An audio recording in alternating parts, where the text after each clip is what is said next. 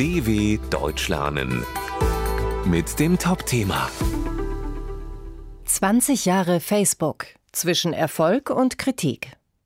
Vor 20 Jahren begann der Aufstieg der sozialen Medien. Facebook ging ans Netz. Heute sind dort Milliarden Nutzende aktiv. Doch welchen Einfluss hat das Netzwerk auf die Gesellschaft? Die Liste der Vorwürfe ist lang. Urlaubsfotos teilen, Freundschaften pflegen, neue Leute kennenlernen. Mit Facebook konnten vor 20 Jahren plötzlich alle mit allen kommunizieren. Man hoffte auf mehr Freiheit, Teilhabe und Demokratie.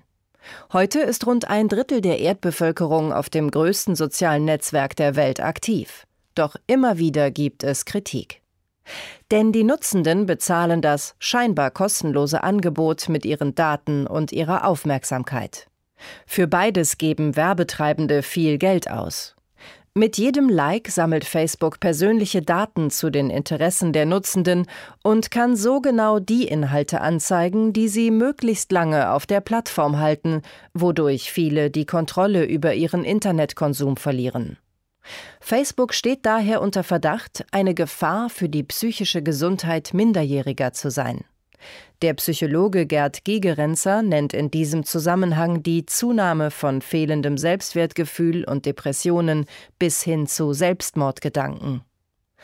Die Auswahl der gezeigten Inhalte kann außerdem dazu führen, dass Nutzende immer extremere Meinungen entwickeln, was zur Polarisierung der Gesellschaft, zur Verrohung der Sprache und zur Verbreitung von Verschwörungstheorien beiträgt.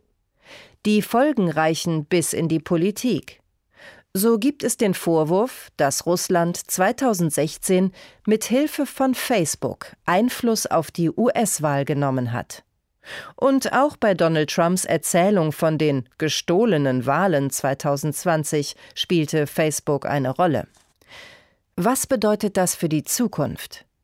Über die Hälfte der Weltbevölkerung lebt in Ländern, in denen 2024 Wahlen stattfinden. Der amerikanische Informatiker Jaron Lanier warnt unter anderem vor Deepfakes durch künstliche Intelligenz. Positiv sieht er, dass sich viele Menschen der Manipulation langsam bewusst werden. Doch, ob deren Zahl ausreicht, um einen Unterschied zu machen, weiß ich nicht, so Lanier. dw.com/topthema